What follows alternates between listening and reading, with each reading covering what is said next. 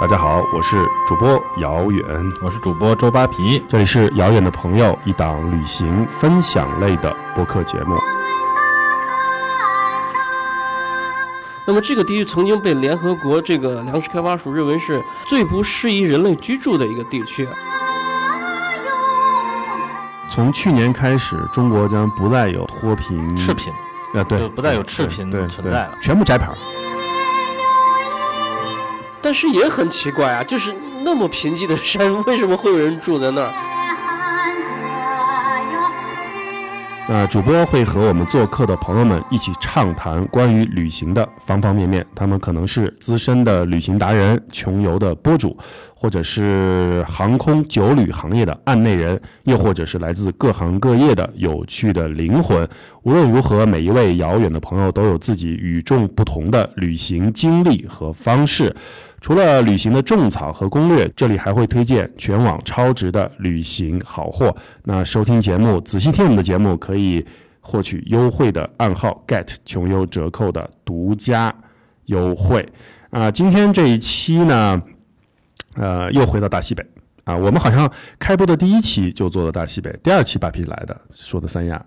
第三期吧，啊。安利美就是我们的第一期说的就是大西北，嗯，然后今天又回到了大西北，那同样的也是请来了呃姚远很多年的好朋友，然后其实跟扒皮也算是好朋友，就今天一对啊都是熟人儿，哈哈哈，都是熟人。我们先请出今天的嘉宾王潘啊，大家好，我是独立摄影师王潘。啊，跟大家简单的介绍一下你自己好吧？王潘，独立摄影师啊，呃，曾经的媒体人啊，嗯。过去在财新周刊、啊中国周刊担任过图片总监。嗯，那么近些年来的作品主要关注这个大时代变革的当下，努力发现日常中的非常态表达。嗯，哎呦，这个就是好过分啊，太打鼓了。相当的专业啊，专业摄影师的表达。我来说一下，就是说基呃基本上王攀是我认识的这个，就就可以这么说，王攀是圈里面的人文摄影大师啊。这个当然大师这个嗯是是一个非常高的称呼，不是那个骂人的称呼啊，真的是大师。然后他主要关注的就是小，它有一个系列叫大城小事啊，啊小城碎细，对吧？啊，对，小小城城碎细呃，就是陕西话来讲，就是笑城虽稀。对，啊笑城虽稀对系列就是拍一些就是现在在大时代变革下面的一些小的城市、乡村或者是县。那今天我们要讲的一个旅程呢，其实是去年我跟王攀，呃，其实也是沾了他的光，然后他有一天突然跟我说说，哎呀，那要去。哦，哎，我的陕西话都不太行了，你也就你来说一下，我要去这个地方，然后你要不要跟我去？然后我说是哪儿？他说是西海固。我本身对西海固呢知道很多年，然后我就去了。结果没过几个月，这个地方就大火，因为去年有一个大火的这个算是主电视剧对主旋律电视剧叫《山海情》，它里面讲的很多的这个场景就是在西海固地方拍的。我想先采访一下王盘，你当时是怎么想到要去西海固拍，或者是要去这边看一看的呢？呃，因为西海固这个题材对我来讲是一个呃关注了多年的一个题材。嗯呃，那曾经只是看别的摄影师所拍摄的这个地区，嗯就非常的感兴趣。但是大部分是一些黑白的影像，然后展现的都是荒凉、嗯贫瘠、贫穷，呃，或者是落后，呃，这样的一些生活场景。就是在我当年对摄影的认知里面，觉得这样的内容是容易产生画面，嗯，并且让别人能够感受到啊、你所要传递的内容。有震撼感的。啊，对，它是本身的内容就是够震撼啊，视觉画面。嗯，然后在西海固这个地区，相信大家就是对这个地区应该是没有什么概念的，能不能简单的把这个地区的呃一些情况给我们普及一下？呃，西海固实际上是由基本上是由三个县组成的，西吉、海原还有固原这三个县，它统称为这个西海固地区。那么这个地区曾经被联合国这个粮食开发署认为是最不适宜人类居住的一个地区，因为这里自然环境非常的恶劣，长期干旱啊，严重缺水。那么人类常年喝的这个水都是这个水窖里储藏的雨水，还有下雪天的这个雪水。嗯呃，还有一种就是说，呃，水源中含有镁和钙，所以呢，这个水啊比较苦，只有牲畜会去喝那个水，人类是无法饮用的。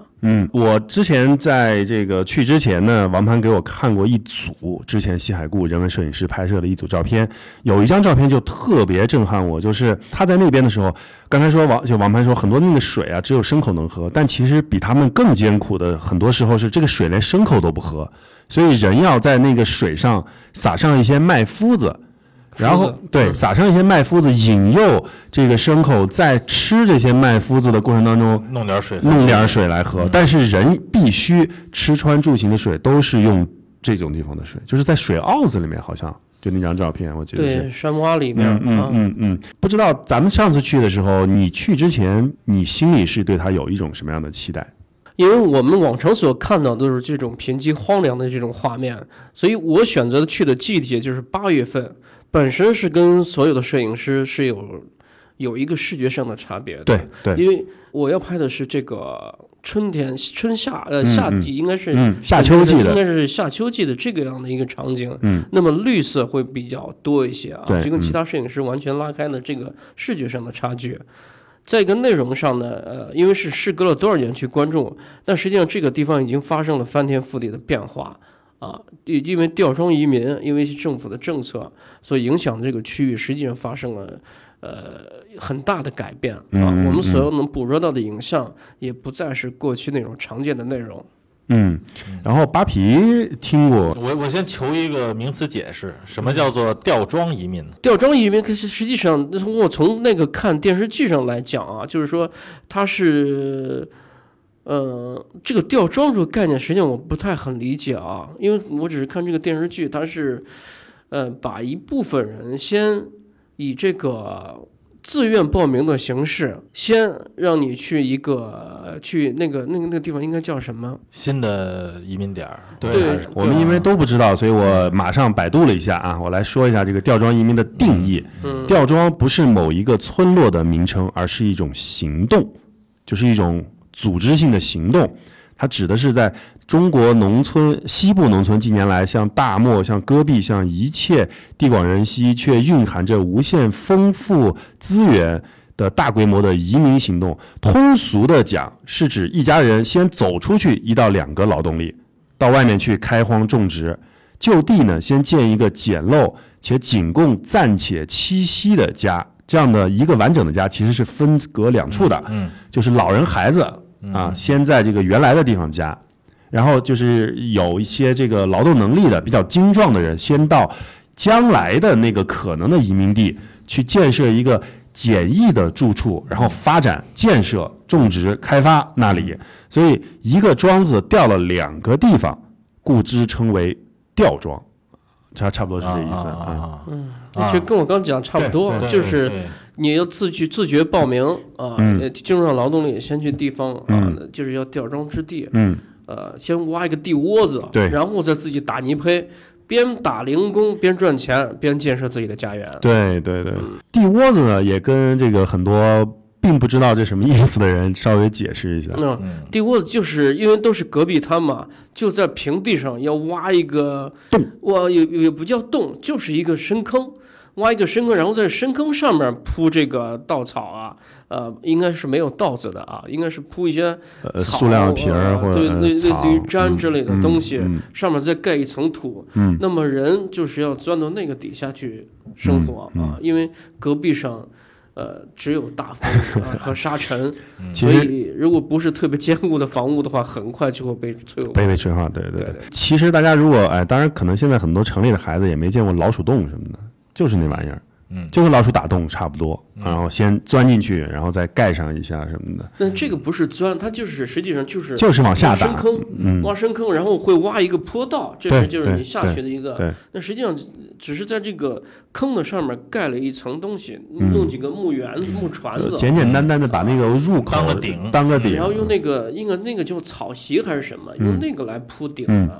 然后再盖土。地窝子在整个大西北是一个非常常用的，以前呀非常常用的一个临时等于住宅的地方。除了这个甘肃宁夏有，包括那个像河南有那种就就跟也跟地坑似的那个，就是就感觉是把窑洞挖在了这个呃反正就是说四面反正也跟那个是完全不一样叫地穴吧，还是什么？跟那个是完全不一样完全不一啊样，对对因为那是一种住住宅方式啊，那是一种就是就是地方居住的方式就是那样子，嗯叫地坑院儿。嗯，那么在整个的西北地区，包括还有新新疆地区，我刚才想说新说新疆地区啊，对，呃，新疆地区这种还是比较少的，就是就是早期的一，包括青海最好最初我们可能要建这个格尔木，格尔木，啊都是这样的方式建立起来，都是从无到有的过程，对都是从地地窝子开开始的啊。呃，我为我为什么说新疆也很多呢？比如当年在建设石河子的时候，啊，整个的兵团在建设石河子的时候，还有就是哈萨克牧民，就尤其是牧民在迁移的过程当中，他尤其在东牧场，他会在地上也挖一个这样的地，就他们也叫地窝子，嗯几乎是一样的。整个大西北地区，因为环境过于恶劣，他他只能这么做，这是最原始，嗯，然后最因地就简的一种居住方式了。对，因为它绝对是扛风啊，对 对。不会被吹被对风刮走。对但是如果下雨下太多的话，这是一个比较大的。所以它会在现在周围会挖一一个排水坑。排水排水坑，对对，嗯然后也是吊装移民，他也是，就是说每一家给你规划一片地儿，你、嗯。你你地窝在这儿，然后隔几个哎，你你家的地窝子在这儿，他应该是说每每家先把你地的面积给你分好啊，就这片这几亩是你的啊，这或者这几分地是你们家宅基地，反正你就弄吧，你就在你就在哪儿先打一个地窝子，你就先住着对，啊。吊装这个也是，就其实我觉得东部沿海地区的人很难想象西北地区缺水程度能缺到什么样的程度。是，就是比如说，我记得《山海情》里面有一个情节，就那个水花儿，就是热依扎演的那个水花他说他因为他长得很好看，他被嫁过来，就是因为说这边人承诺给他们家建一个大大水窖，好像还有什么一头驴、两头驴，就等于是给了他两头驴，然后建了一个大水窖。就这种条件，就是彩礼了呗。呃就是很好的彩礼了，已经是非常非常牛逼。就是在当年能够建水窖的家庭，那基本上是可以的。就是富有的程度是以水窖和罗马来论的，对对嗯对对对，哎，我有一个个人问题，就是说你关注新海固这么多年了，但是为什么你一直没去，直就直到去年八月份才突然想去呢？呃，这就是我这些年呢对这个中国发展当下的一个观察的结果。也就是说，我不再站在事件的中心去看待一个事情啊，看待一个政策落地，而是要退后几年，甚至是几十年。然后再去审视这个一个一个一个政策或者是一个事件的发生对一个地区的人的长期的影响，所以呢，在去年才做了这个决定，说，哎，我终于到了这个时候，因为也是脱贫攻坚的非常重要的一年。这个可以说一下，因为去年是脱贫攻坚最后一年，对，其实《三爱情》也是主旋律献礼的一个，就是说一个一个作品，从去年开始，中国将不再有脱贫赤贫，啊，对，就不再有赤贫对对存在了全部摘牌儿，对叫全部摘牌儿。对，所以他们的吊装之地，也就是闽宁村，最后发展成闽宁镇，它也是一个脱贫攻坚的一个重要项目，啊嗯嗯也是一个非常典型的这个样本。嗯，OK。所以就是你你选择了这个，等于是最后的这么一个关键的时间点去看一下。对我去看一下，我分两个阶段去看嘛。我们去年去那个阶段是看吊装移民之后，就是整体搬迁，整体搬迁之后的这个现状，因为这已经成为遗迹了，今后都不会再有的遗迹，所以我们要抓紧最后的机会去保留一点呃这种影像的资料，然后为下一步铺开这个乡村振兴做一个前期的铺垫。关于刚才王潘说的这一点，我非常有感触。就是我们去，当然这个我们可以放在待会儿说，我就可以先提一句，就是我们看了几个村子是整体搬迁完的村子，它这种就是夯土制的房子，或者是挖的那个窑洞，在人不住了，很快这个地方就瘫了，就坍塌了，就基本上你再过两年再进去看，第一是都没路。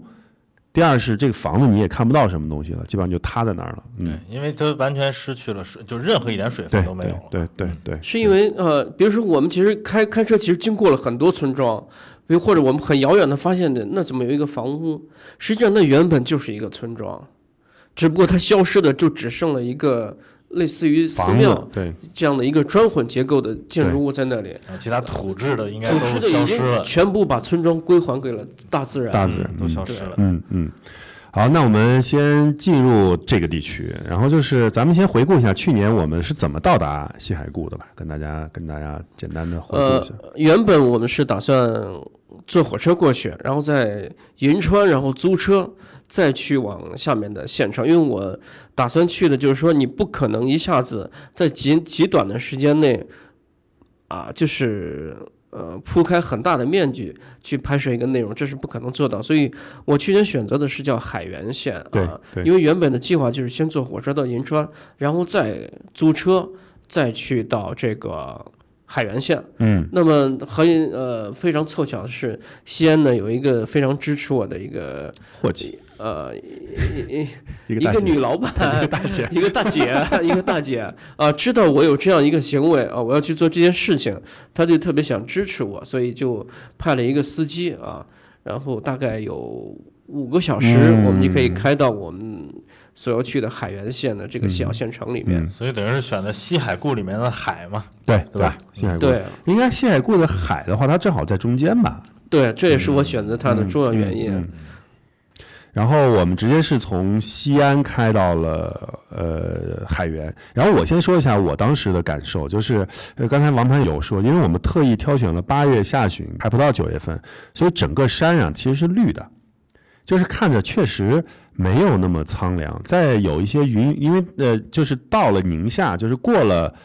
呃，过了甘肃吧，因为整个路是从西安，就从陕西到甘肃，然后到宁夏，实际上就进入宁夏的过程当中开始翻山，就开始进就是六盘山，对，啊开始进入六盘山的过程当中，上上下下上上下下的时候，你看着绿色的这些土丘吧，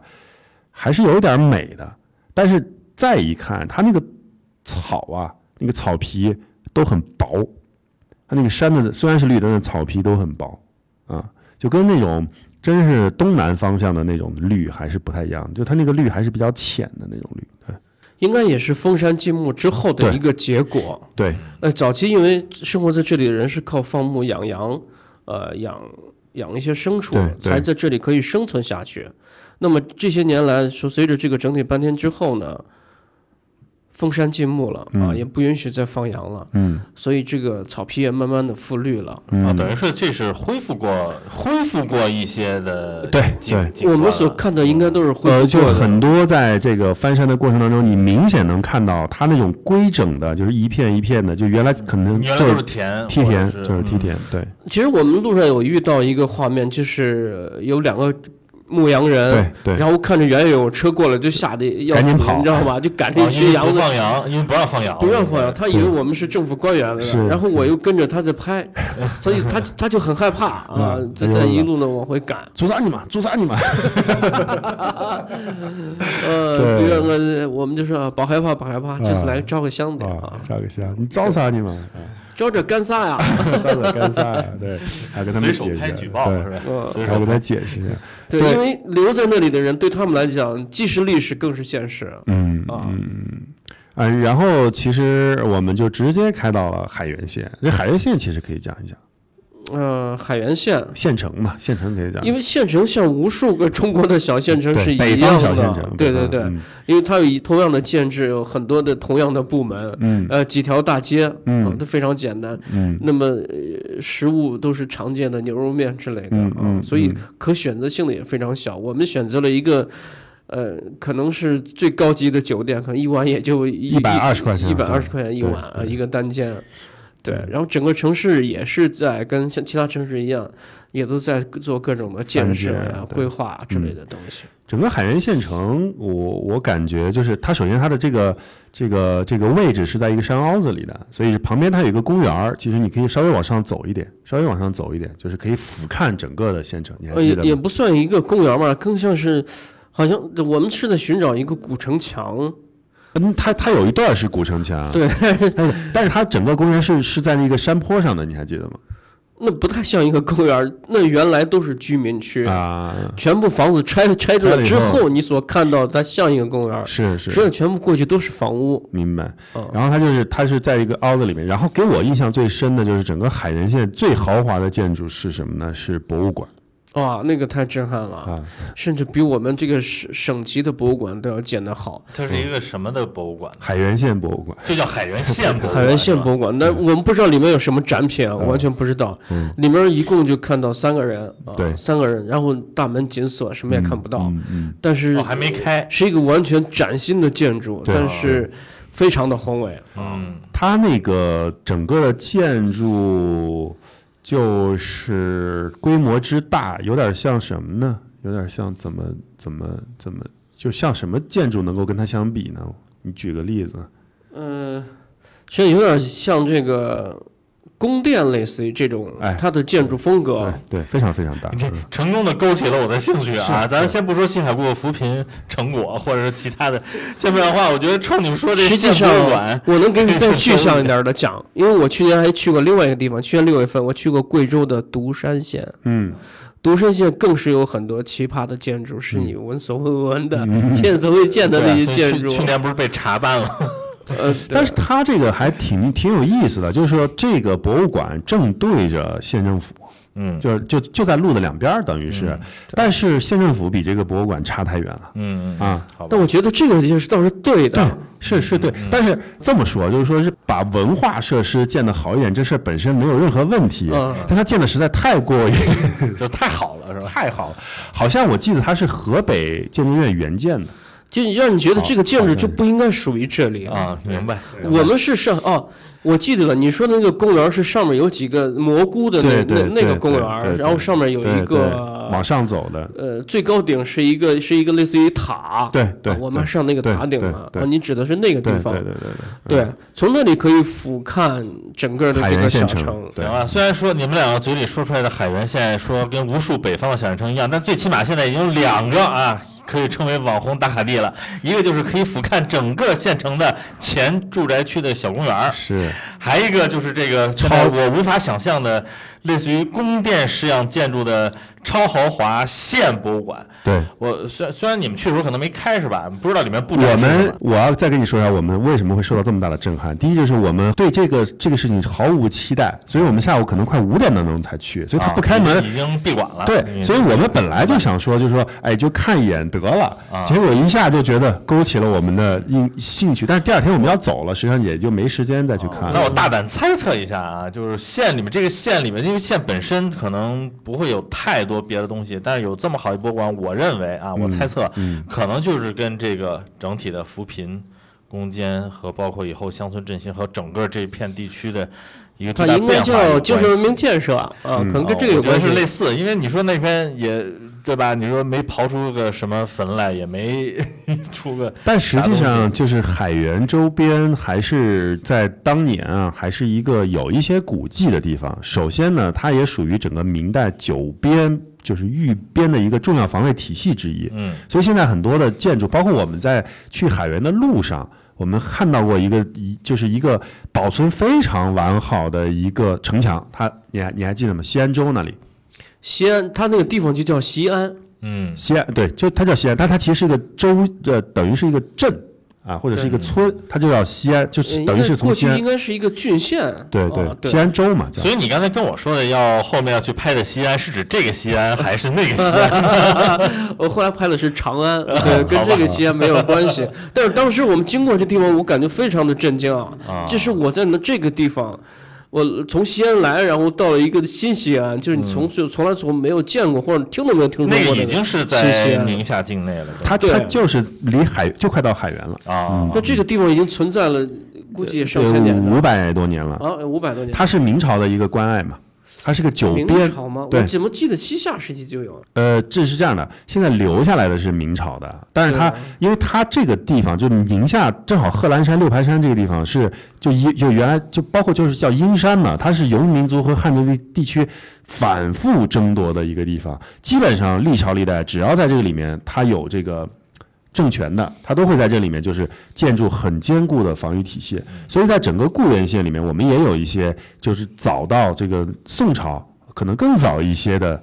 一些遗迹吧，遗址不多啊。好，那第三个点又出来了啊！大家如果有时间的话，一定要去西安看一看啊！此西安，宁夏西安啊，非彼西安。但是是同样的两个字，西安。完全是哦明白完全是同啊，样的一定要搜一下西安啊，宁夏西安。对对对对，然后这个呃，固原县城还有什么可以值得说海原县？啊，海原县城还有海原什么？县呃，是因为我主要看的是城市。嗯嗯，呃，这个样貌嘛，嗯所以嗯这个城市的这个高楼大厦其实并不多。对，正在建设的是几个商业楼盘，嗯那其他大部分还是这个平房，嗯呃，一种泥坯的这种平房，或者是砖混结构的，嗯还有一些院子里都养的羊啊什么的。嗯对，嗯那县城里面也养羊。哎，对，县城的院子里面，因为全部都是平房啊，嗯，它其实高建筑并不多。嗯，好像有一个我们在县城里面还就是试图找一些古迹什么的，我们俩就有一个特别逗的事儿，我们俩就看着这个这个百度地图，然后找一个也是明朝还是什么时代的，就是古城墙嘛，或者是古的一个烽火台类似。的，我们就在后面找，它是海原县六中的，就是就在六在学校里面的一处古迹，它等于这个城墙的有一有一部分就变成了学校现在的城墙。我们哎奔着这个找，找了半天呢，我们突然发现远处有一个堡垒一样的东西，我们俩就很兴奋，还拍了很多照片，然后说哇好古啊，然后进去一看是监狱，是海原县监狱。这个还挺逗的，嗯，对，它那个样式其实非常像一个古城墙，嗯但是那也许就其实这个监狱的设立就是依托着这古城墙，因为很高大或者比较厚重，是紧挨着那个古城才墙建立的相距不远。对对但实际上我们后来去另外一个地方，就是经过了一片这个呃拆迁的这个，对，那个是就就在旁边，到达了万人坑。对，万人坑是刚走呃走的时候去的万人坑，那个万人坑是明朝年间有一个海原县大地震，嗯，海原县大地震好像那个震级非常高，然后直接就整个城差不多就，埋在里面了。嗯，它现在是啊那个是十十几十十十七万吗？我忘了具体的数字，反正是一个巨大的数字。然后现在它这个所谓的万人坑现在就是一个大平坡，你站上去以后，其实其实就跟大操场似的啊，但是它是一个就是你要走上去。啊，它有它有一个几米的高度吧，你要走上去站下去，那想想看，底下白骨累累，当年的就是被被被埋的这个地方，反正就这么说吧，我我觉得在这种地方吧，因为它足够的古老，其实其实你要真想去呢，你留心还是有很多特别好玩的小的点的，嗯，小的点的，包括我们在包括在海原县城里面还找到了一个万历年间非常漂亮的一个，呃，不知道能不能说啊，非常漂亮的一个清真清真寺的那个塔楼，你还记得吗？我们去找了一下，就它那边因为是一个汉回，就是呃，就是一个非常混杂的地方，所以它里面很多的这个拱北啊、寺啊，就以前留下的寺是很好看的，大家可以去看一下。对，但这个不做呃重点推荐，如果如果谁想去的话，就去看一眼就 OK 了。我们我们这说的说完了这个海原县城啊，我们就往下说，就真正到达这个我们本来想要看到的那些地方啊。你可以跟大家说一下。就是你们去到的那些村，甭管是已经拆掉、拆走、拆迁走的，还有比如说还没动的，就是嗯，就包括就简单的说几个我们就消失的村庄嘛，呃就包括咱们去不是去去到一个村子嘛？我知道，然后跟着其实我们重点是去了三个村。嗯。啊。嗯。那么第一个村庄是我要去寻找一个水坑。嗯。啊，或者是寻找几个水坑，因为我只找到了一些非常有限的一些资料。那么在这个过程之中呢，我们到达之后的大雾弥漫是吧？对，还是大雾弥漫的时候，我们先呃停下车，呃，像我们的我们的司机朋友给我们煮了方便面啊，火腿肠啊，实际上就已经开到人家村子里面了，呃已经。对对对，已经在村庄里面了，但是具体这个水洼子在哪儿，嗯啊，我们都不太清楚。这个村是还存在，就是还有人住的，还是说已经搬迁走？这个村是因为它是在居居住在这个公路沿线的，哦，所以应该还还是没还没有搬走，没有搬走。啊也就是说，我们拍完那个赶牧羊人之后，再往上走所抵达的那个村庄，那是我们抵达的第一个点嘛。嗯。呃，我们先到的时候，迷雾里面啊，一个妇女就蹲蹲在这个路边儿，嗯嗯。这画面也非常棒。我其中有一张照片儿，就是它的前景是一是是一盆儿啊，一个绿色的盆里面装了一盆浑水，啊、嗯，然后再有几个水窖分散在它的打谷场上，应该是晒麦子的场上，对。对，呃，然后在它的呃房屋的旁边是有一个驴圈是吗？里面里面也有很多，对有几头驴子在那儿。驴马都有。这个村子我把这个名字找到了，叫陈尔山南山上地湾自然村啊。嗯，就叫南山村，简单讲，对南山村你这个名字太长了，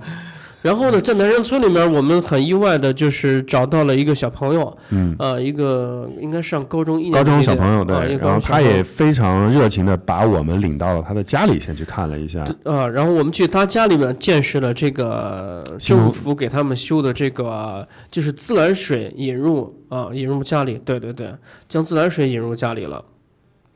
呃，在墙上有一套有一套饮水设备，就是净水设备，啊净水设备，嗯。就是过滤用的。直接可以饮用的那个水啊嗯，但是呢，他们自己是不喝的，他们不喝自来水，对。啊，为什么呢？他们喜欢喝那个水窖里出的，水。因为他们几辈人或者几十辈的人都喝惯了水窖里的水，他基因里边、生理里边就是水窖水，啊。他自来水他觉得那个味儿不对还是呃味儿不对，它里自来水有净化的，不好喝，或者有有漂白，或者对他们来说有漂白那味儿。太甜了？所以这个 这个自来水是给牲畜喝的。对对。啊，好吧，呃，对，自来水他们还是继续喝在喝水窖里的水。然后说到一点，这这点还挺震惊的，就是说我们进去了以后，每家每户，就是只要你还留在这个村子里没有下去的，每家每户，首先政府给你们家打一个水窖，给你们家搞一套净水设备，就等于是自来水和水窖的水你都有了，然后通上这毕电，竟还是这属于饮水安全嘛。对然后通上电才行。嗯然后有这个微信信号，对，然后有网络，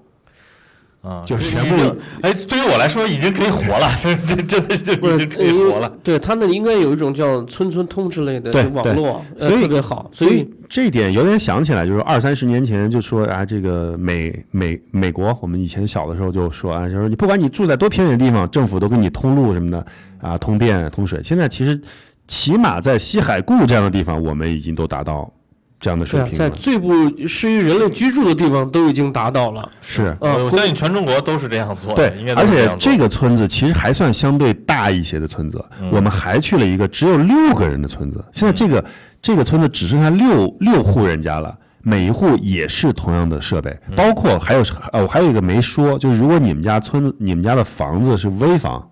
那对不起，政府肯定是给你 修一个。嗯嗯嗯，这这对不起何在呢？那实际上我们呃让这个小孩带我们去了过去的泉水的这个源头泉眼对。啊。呃，就是他们，但是这个小孩说他没去那儿挑过水，都是他哥哥帮他挑的。对对对 就是他没有经历过这一段，就是从山涧里面很遥远那个地方要挑水出来啊。那要要因为要要爬山嘛，爬一个陡坡，他是先下，然后再爬，再对下。对，然后我简单形容一下他们所谓的这个泉眼是什么啊？不是咱们现在东南地区就泉水比较多的地方的，对，不是趵突泉，嗯其实就是山凹子里面一个小坑。对，那个坑呢，因为可能就是有一些这个地下水吧，它全年都渗出一些黄黄的水，对他们来说那就叫泉眼了。哦，明啊白，嗯，对然后会有一些呃野生动物也来这儿喝。啊，同样的水源，嗯嗯嗯。然后我们大概找到这个泉眼，这个泉眼已经算是很近了，离他们村已很近了。这是他们原来村赖以生存的一个很重要的泉眼，嗯，大概走了两二十分钟到半个小时。应该有两个，其中一个就没有水了。。对对对对，然后呢，我们就因为找到了这个小孩嘛，所以这个小孩又带了我们去了另外一个，他刚讲村子的只有六个人的村。呃只有六个人六户人六户还在的一个村庄。嗯嗯对嗯，，这个村叫做台乡的湖县村，好像叫啊，拱湾湖县拱拱湾湖县村，好像叫。嗯。哎，你们去那这两个地方，它都通车吗？通车都有路，有路，都有路，盘山路都有路，而且周旁边呢，你就能明显看到都是呃已经退耕还林的当年的田啊、都是梯田。但现在因为八月份去的，都是被薄薄的那个草已经覆盖住了。其实拍出来，有的时候云里雾里的时候还挺江南的，但是你身在这个地方啊，你就知道它一点都不 都不江南。它有一个点就是，你怎么知道这个地方地下水资源不丰富呢？这么大片的绿油油的山，没有几棵树，树比较少，基本都是草。嗯，如果是环境很恶劣，而且像之前那么缺水的话，你乔木长起来对真是太难了，是那太难了比较麻烦的。对对对顶多就是灌木先有就不错了。那个村其实，呃，我们在那个村的一个旁边的群里等了很长时间，就为拍张照片。我等了七个小时，然后呢，有两拨人吧，对都过来坐在我身边跟我聊了半天。其实目的就是说，你愿不愿意付费，我可以帮你完成这张照片。可以啊，只有 虽然只有六户人，但这个思思想很活跃嘛。他要依托于这一汪水、这一洼水，然后要继续生活下去。因为我所知的是，有很多的外来的摄影师，为了急速的达到一个一个快速的达到一个成果或者一个视觉效果，会花钱请他们嗯，就摆拍嘛，摆拍很多东西，摆拍一些画面，然后嗯答应答应给他们钱，但是最终有部分是没有兑现的。嗯啊，他们给我讲了谁谁谁，嗯谁谁的名字，其实我都认识啊。对啊，所以我我哎呀，其实我想说的就是说，从我去过之后，以后再说有人在那儿拍了个什么照片，全部都是假的。就从从咱们今天节目之后，再有人说去在那儿背水拉水的画面，全部都是假的了因为它已经不用了，其实啊。其实已经早都不用这一汪水了，自来水已经到用户了。是明白明白。但是呢，其实呃我们看着那汪水啊，也还是蛮开心的，因为真的很少能看到，它那真是一汪水啊，你知道吗？真是一汪水，就等于我们开了这么多天，就就转了这么这么多地方，每没有一个村子里面，就是山坳里面能有这种，而且它的水塘，你注意看一下，旁边是长了一些芦苇的，嗯，对，是有一些小芦苇是我们。所看到最大的一汪水源。不过像这种水源来说的话，你们觉得，其实说实话，那确实挺艰苦。你想，如果人口不是那么少的话，嗯那么多人吃喝，对，还有喂牲畜你你，还错了有种地装你错了，这个不是吃的水，啊这就是骡子和牛啊，就是牲畜印印用的牛水，一牛水，对，啊。这就是印牛水印印驴的水，这人是不能喝的，水是是苦的，嗯但是如果种庄稼的话，是不是也用它来浇？用不到，也用不到它。用不到它，因为嗯水，你想你从这儿搬上去，你自己家洗碗洗筷子还来不及了，你还能去，顶多是可能你洗完头之后会把它继续抬到地里去浇地。对嗯对，就轮水不上地。在他们那。儿是非常珍贵的一个资源，可能嗯。比如一家有三个姐妹，可能就用一壶水就把头洗完。明白。对。对哦，就是根本不可能存在用纯纯水或者说所谓的对那儿的净水对对。直接去浇地，对对或者说对对。直接去嗯。干什么事情刚这样的。刚其实我们前面已经讲过，这个地方常年干旱，就是靠天吃饭的一个地方啊，就嗯根本不可能水浇地的良田这么一说。是是是，所以就是你在那边，其实原来他们那边的那个房屋的一个特点就是，他们那边的顶啊，往里凹的，往里凹的，就是为了聚水，就是为了聚水。所以这个地方呢，我们其实去了以后，它现在因为它它它还有一个，它旁边还有个小亭子，对吧？就是原来为了给那些等待对等待就是取水的人做的，还是怎么着？呃，应该是冬季可能烤火，或者是是不是过去还放过水泵之类的东西？对，有可我们我们。难以想象它究竟是作为一个什么存在，因为旁边还有一个电线杆。但现在我们为什么那天在那风里面，我在大概在那坐了七个小时，为了等这个画面，直到太阳落山，嗯，他们才会把罗马，就是呃，就是罗马在外面牛啊什么在外面吃草吃一天回来，然后才会把它赶到这个水洼。这个水洼也是在一个一个山凹里。山凹里面嗯啊，大概也有几百米才能有一个落差这样子。对对啊对，就每天这个时候饮水饮饱了，然后再回圈里，第二天嗯早上再出来饮水，饮完水再去放牧，嗯嗯，这样的嗯一个。然后我们那天等七个小时，一个很重要的原因就是这旁边的那个，刚才也说了，就是这个村子原来其实是有几十户人家的，嗯现在只剩下六户人家，就人本本来就非常少了。然后呢，王攀在在等的时候，我有一段时间是在车里的，好像是干嘛去了？在车里我我对对，在车里充电还是什么的。然后我出来的时候呢，我就记忆深刻，就有一个老汉，他一辈子没结婚，嗯，就是一老光棍儿，然后对过来跟我们聊天儿，然后就陪了我们很长时间，等于就就在那儿。实际上，他除了很好奇我们是干什么的嘛。嗯但我又跟我们又跟其他的又不太一样，其他的人可能来了之后就就先张罗看怎么摆拍，我 我们就坐在风里一直在傻等对。啊，他们就很好奇嘛。然后我们虽然去的是八月底吧，然后但是你如果一直迎着风，还是吹时间长了，还是有点不舒服的，嗯，还是有点不舒服。还有一一个地方，就是因为它那个全是下坡，你坐其就其实也不太舒服，因为它它有一一直有个坡度，反正对，嗯，对，这个还是印象挺深的所以我们应该也是住在一户人家过去的门口了。啊。那过去也是有房子有窑洞的，嗯只不过嗯现在全就就部已经搬迁了，对。对，就整体搬迁走了。对对对对对，然后这一天基本上我们就 OK 就已经过了，然后后面还有什么后面我们又去了一个村庄，也是我在网上搜的一个整体搬迁的一个村啊，子？但是去了之后就没有，就是嗯难以想象的是，只大地上只留下了一个眼睛。什么什么意思？哦，就哦，你说的是那个就是什么都没有的那个村子，我还以为你说的村庄里面是独岛的那个就几乎什么都没有了，就只留下了他们祖辈的坟墓在那里。啊啊哦，我记得，就觉得就是就是粉，对，哦，这样就叫一一只眼睛嗯。啊，对。对，就那一块是很绿、很茂盛的一个植被，看对对，这样旁边过去实际上都都是窑洞啊、呃房子啊窑洞和它的村村庄，那么现在已经全部夷平，嗯，全部就我推土机全部就推平了，哦，是主动推平，它不是自然坍塌的或者消失的那种，就是把它就是让你完全归，就是让你走，就是完全归，就哦就是让你走呃不能这样讲，就是把土地还给大自然了。不是啊，它就是为了让人有更更好的生活条件，嗯，所以所以就整体搬迁到一就一些环境更好的地方，然后把故故土就能够或故居吧，就给你完全的嗯，变成自然景观是吧？因为首先那些房子确实是没法继续居住了，对啊，对因为很多是土坯的嘛，如果长时间没人居住，房子很快会坍坍塌，然后它就成为危房了嘛。那么政府可能就你整体搬迁之后，再一个还有一点是有一些人老年人不肯搬走，还有一些是搬走了又悄悄跑回来了。那么不如全批全部给它就移平了。对，现在我们过去，我们那天去的时候是看到了只有几个窑洞还在，是吧？窑洞然后呃还有一个有一个砖混结构的房子在，那个对对对，好像那家应该是原来的首富吧，因为整个村儿就那一个砖混的，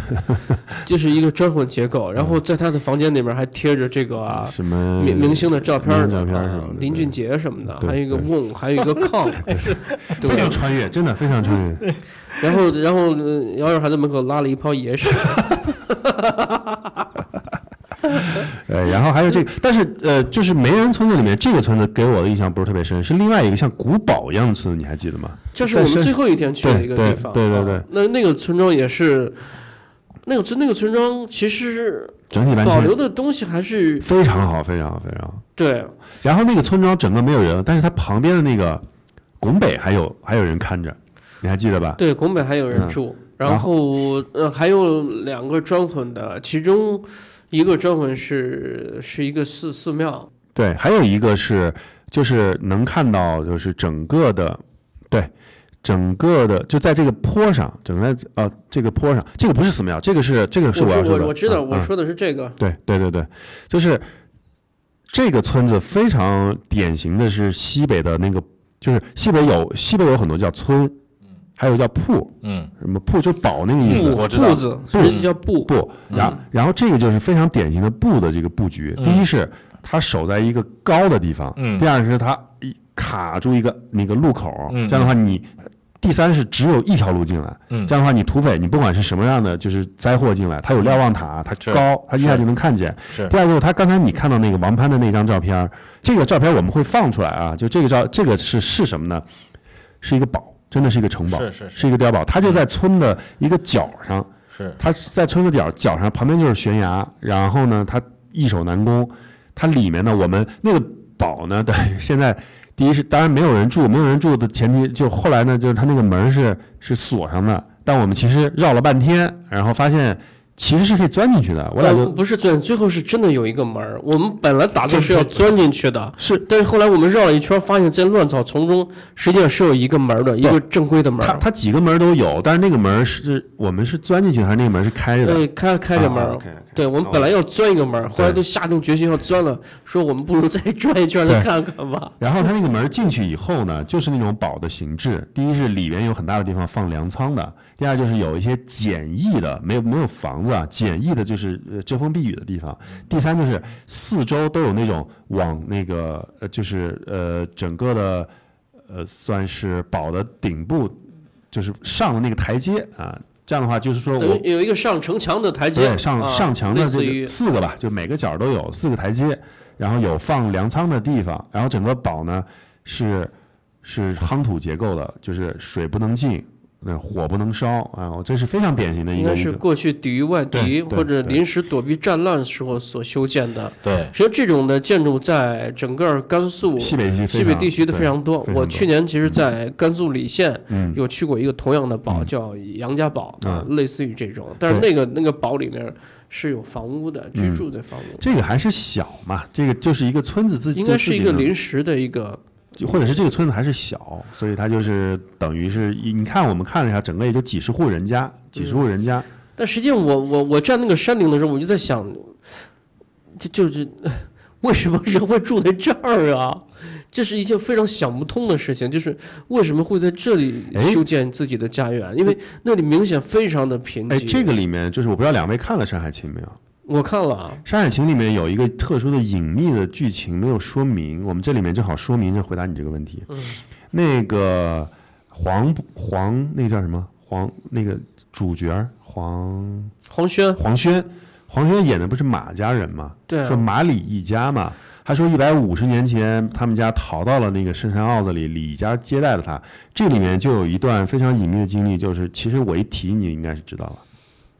就是同治回乱的时候。嗯，同治回，他其实等于是讲了一件事，就当年同治回乱的时候，马家肯定是，对吧？嗯，是回族，对，所以所所谓的李家接纳了马家，就是说当年同治回乱后到后期的时候，左宗棠带军到了大西北，嗯，然后肯定是有一支，当然大多数的什么白崇虎他们都是往往伊犁、往往哈萨克跑嘛，现在叫东干人，但是嗯。肯定有一些小支是往深山里逃的，躲进了大山里。躲进大山里。所以他为什么说马里永远一家人？就是说，在那种情况下，那种仇恨下，嗯，李家人还接纳了他接，纳了马家。所以他们是马里，就是等于是现在变变成一家国。就这个《山海情》估计是没有铺陈开，我们今天把它就是稍微讲一讲。嗯，所以等于我，我其实后来想了一下，我觉得很可能也是应该是一回事儿，是一回事嗯儿。因为，但是也很奇怪啊，就是那么贫瘠的山，为什么会有人住在那儿？你比如说，它不像大秦岭，它是有对自然资源在的。对对对。那么这里明显就非常贫瘠，不适合人居住啊。呃，但是就是就是我们走的过程当中，你记得吧？一路进来，就是它明显的就是那种，就是只有一条路进来。但是实际上，咱们就从全国范围来说，你包括贵州很多什么深山老林、大山坳里面，包括四川，呃，我相信西北这些很多地方，就原来可能是它有两种变化，一种是本来这个地方是水丰草美的，啊，是适宜人类居住的，然后但是因为常年的自然变迁也好，或者过度的开垦，它就慢慢的荒芜了下来，嗯然后人也越来越少，但是依然还有人，因为他们祖辈就在这里在这居住。还有一种就是，那就是逃逃难的，嗯嗯，一个是自然灾害，一个就是逃人祸的，对吧？嗯我躲在一个特别偏僻、特别那啥的地方，躲仇家呀，或者你还记得吗？？就是咱们进入这个村子之前的那个路上是有两个像庙一样的东西，咱们进去的时候没看，不是出来的时候看了一下吗？咱们去的时候看，咱们是去的时候看。啊，去的时候看是吧？对，那个其实就是清真寺嗯、你就在这里讲寺庙吧。啊，就是对对，我就说嘛，就是不是它那个清真寺跟后面这个村的拱北是相互对应的，我觉得。因为所有的我们刚才讲了，所有就是大地上留下一间房屋的，留的都是寺庙，对，基本上都是寺庙，对对对，全部是寺庙留下了，但是或者是他的老老祖先留下了，嗯。啊、但是这个村我们就不公开他的地方了，我觉得还是让他就是更安静一点吧。对，我刚想问问，那我私下问你吧。对，因为呃，它首先比刚才我们呃去的那个村子要远远远远难以到达很多。因为这个地方道路硬化没有到达那里，那太适合我去了。对就是我们当时开的什么车啊？呃，帕拉多嘛，呃不是普拉多，据说是汉兰达。啊，汉兰达，汉兰达，对对，反正就是说，你还是得第一是得有得得是真的想去就找的，我们是真的是找的那个村。第二个，它那个路啊，很多都已经它是原来土路塌方了嗯，啊，所以就是不是特别好进。你要赶上咱们那天是比咱们那个季节，其实我后来非想非雨季嘛，是吧？八月份是雨季，所以我们还是挺幸运的，就是没赶上下雨。你要真赶上下雨，它尤其进去之后，如果路塌了，对，那你就完蛋了，更麻烦对，那就完蛋了。那个地方是不是有没有信号啊？我不记得。没有信号啊，没有信号所以我就说人为什么能住到这儿呢？嗯，因为明显，你比如说我们站在那个城堡上面，那有什么好值得开垦的田野吗？没有，就是没有任何资源。哎你就生生活艰难呀，生就是你。放牧，我就觉得这这羊早都把草啃光了。对嗯对对，而且那个村儿其实不小，可得有一百来户人家。对啊，是你你看咱们去的其中几户人家，那是荒草丛生，现在草比人都高。对对对啊，然后我每次都胆战心惊，我就害怕进去碰碰见一具蛇白骨，你知道吗？啊，那种，这那现在应该不会，现在应该不会。你不是最好爬到那山顶吗？啊山顶俯瞰那个村庄吗？对对对对对对，然后我就往下往下哦，你是在下面那一层看，你就怕怕踩到人骨是吧？对对对对。啊，这个村反正就是当时我我在朋友圈 PO 了一张照片儿，还是非常好看的，就是有一种真的是荒凉感，真的是荒凉感，而且而且它那个保存的相当的完好，嗯，估计是这个没法退，很难退掉，然后嗯，就相当完好。那是属于遗迹了。对对对对对，所以就是私下吧，私下告诉你在哪儿，然后嗯你要去的话，还是值得看一看的啊。就是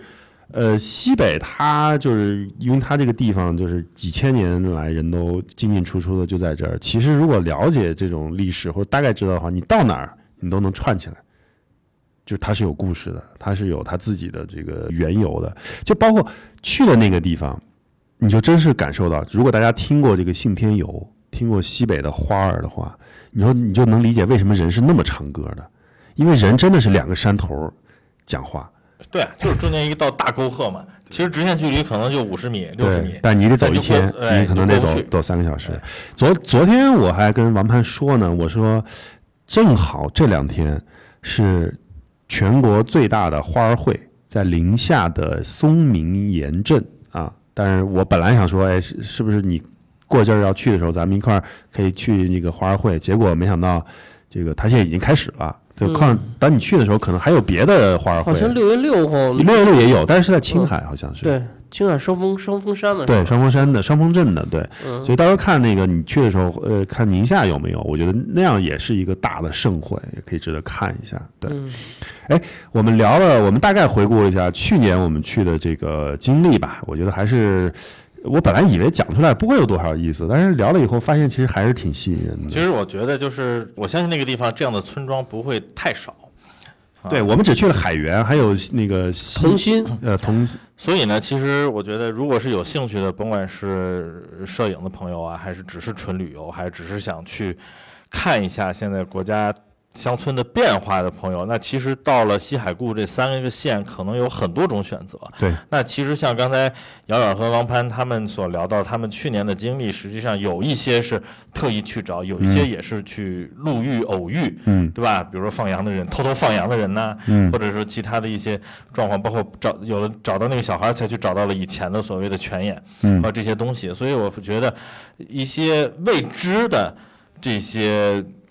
呃扑面而来的东西可能会让大家更有兴趣或更有一些神秘感去，嗯。但毋庸置疑，整个西海固地区在国家或者政府这么多年的扶贫攻关上是有它自己非常亮眼的色彩的。所以我觉得，如果想让自己，甚至是想亲子类的，对吧，带着我们的小朋友去看一看我们国家的一些真的很依然很贫困，或者说曾经很贫困的这些，怎么变化到现在的生活，怎么又回到了一线城市的这种。这种这种繁华，对嗯我们觉得是可真的可以从那边可能就感觉像一百年前的日子一步迈入到现在这个日子那种感觉啊。嗯，哎，正好最后我们在这个这期节目最后可以聊一下，就是王盘最马上要呃要做的一个工作坊吧，我们跟大家再聊一聊。对对，就是肯定这个工作坊，我们今天聊西海固，也是这个工作坊是跟西海固相关的，就是为什么还要再回去再拍，准备拍些什么东西？这个工作坊大概是一个什么样的状态？跟我们聊一下啊。嗯，对这个工作坊叫山水踏歌行的一个系列，实际上就是围绕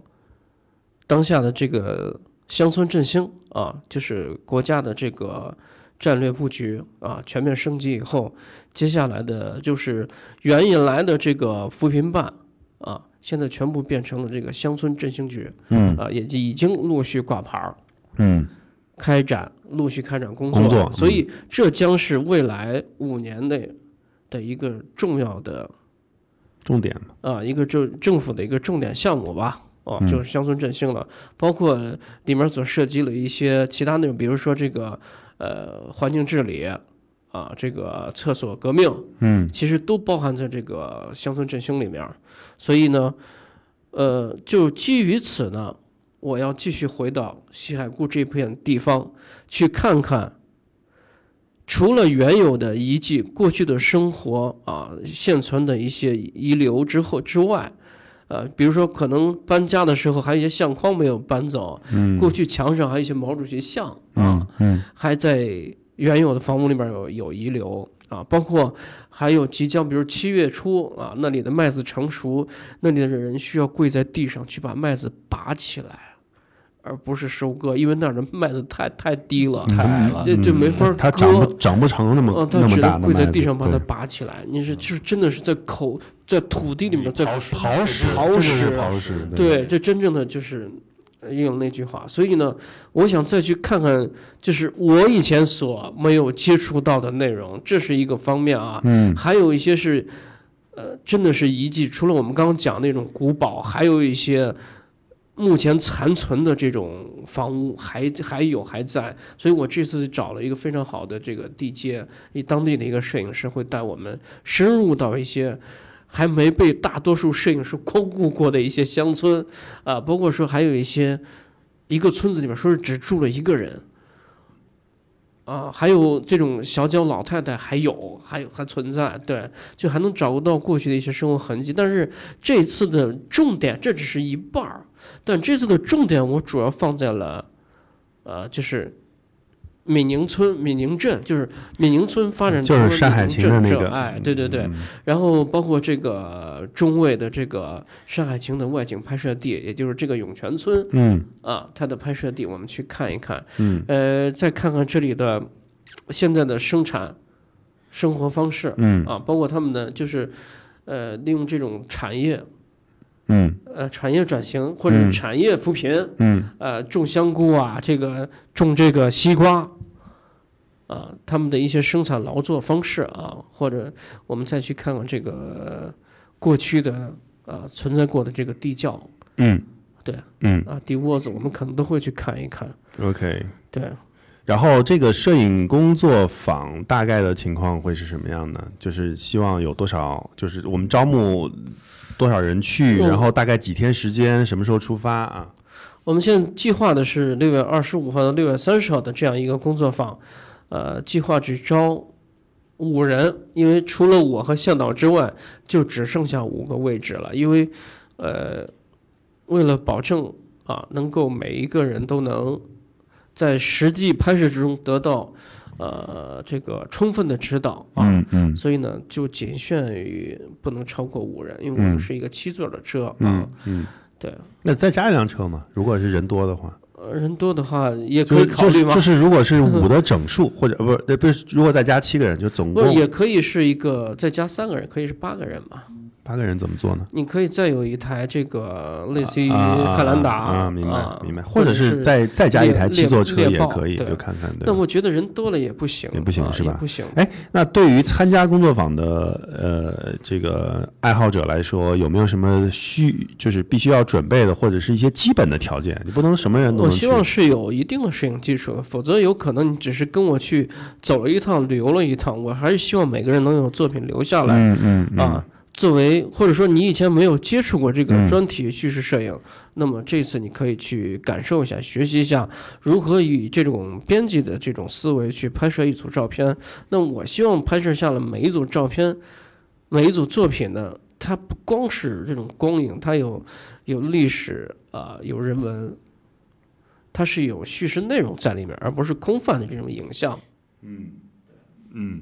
对，在这里面可以说一下，就是很多人就是现在驴友啊，或者是出去玩的人，喜欢拍风光片啊，喜欢是美美哒照片。但如果大家对于人文摄影有一些就是想认知一些的话，这是另外一个，在我看来是另外一个方向上的一个摄影摄影不太一样。这是一个比较好的机会，可以去除了去这个地方，就是认知一下什么是一些人文摄影啊，什么是就是你在拍摄的过程当中就带着你的编编辑的思路这一系列啊，怎么拍，怎么去有一个统一的线串起来，我觉得是一个挺好的机会。但实际上现在我把它归纳为就是叙事摄影了，已经不局限于人文了，因为叙事里面就是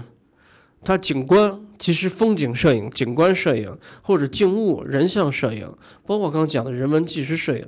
都可以统统纳入到我这个叙事摄影的这个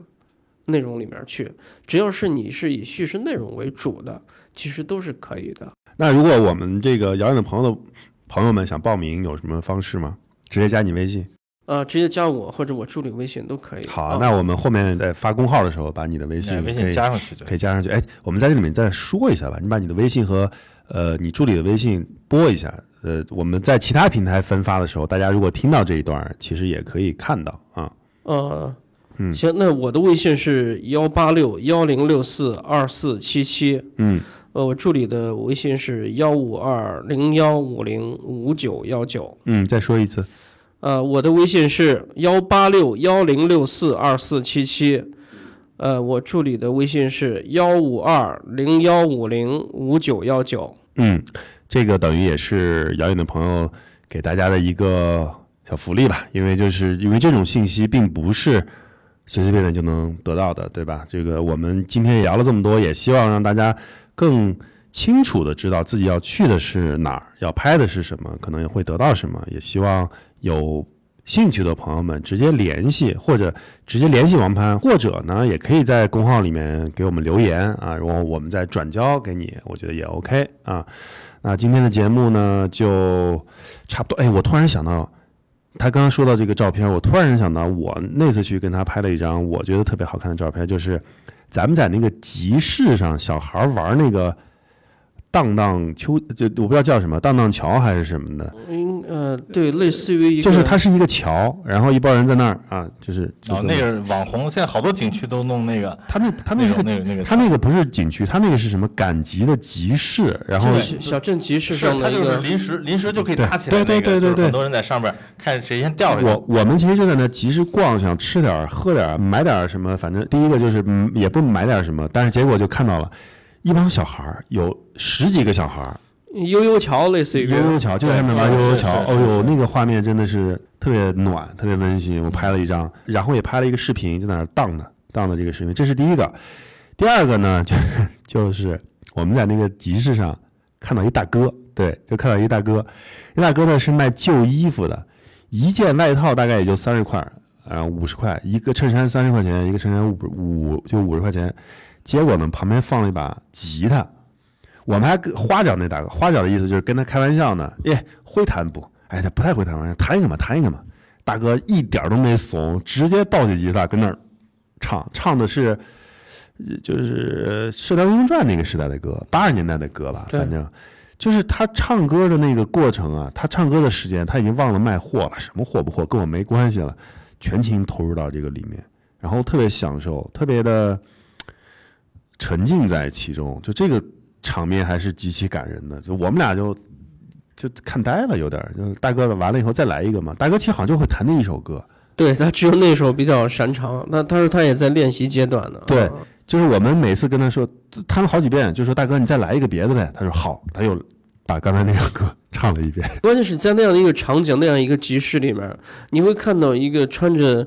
大多数人会穿的那种迷彩服或者这种深色的裤子，短裤啊，呃，然后他就坐在这个呃一一堆衣服包啊衣服的这个包围之中，坐在那儿在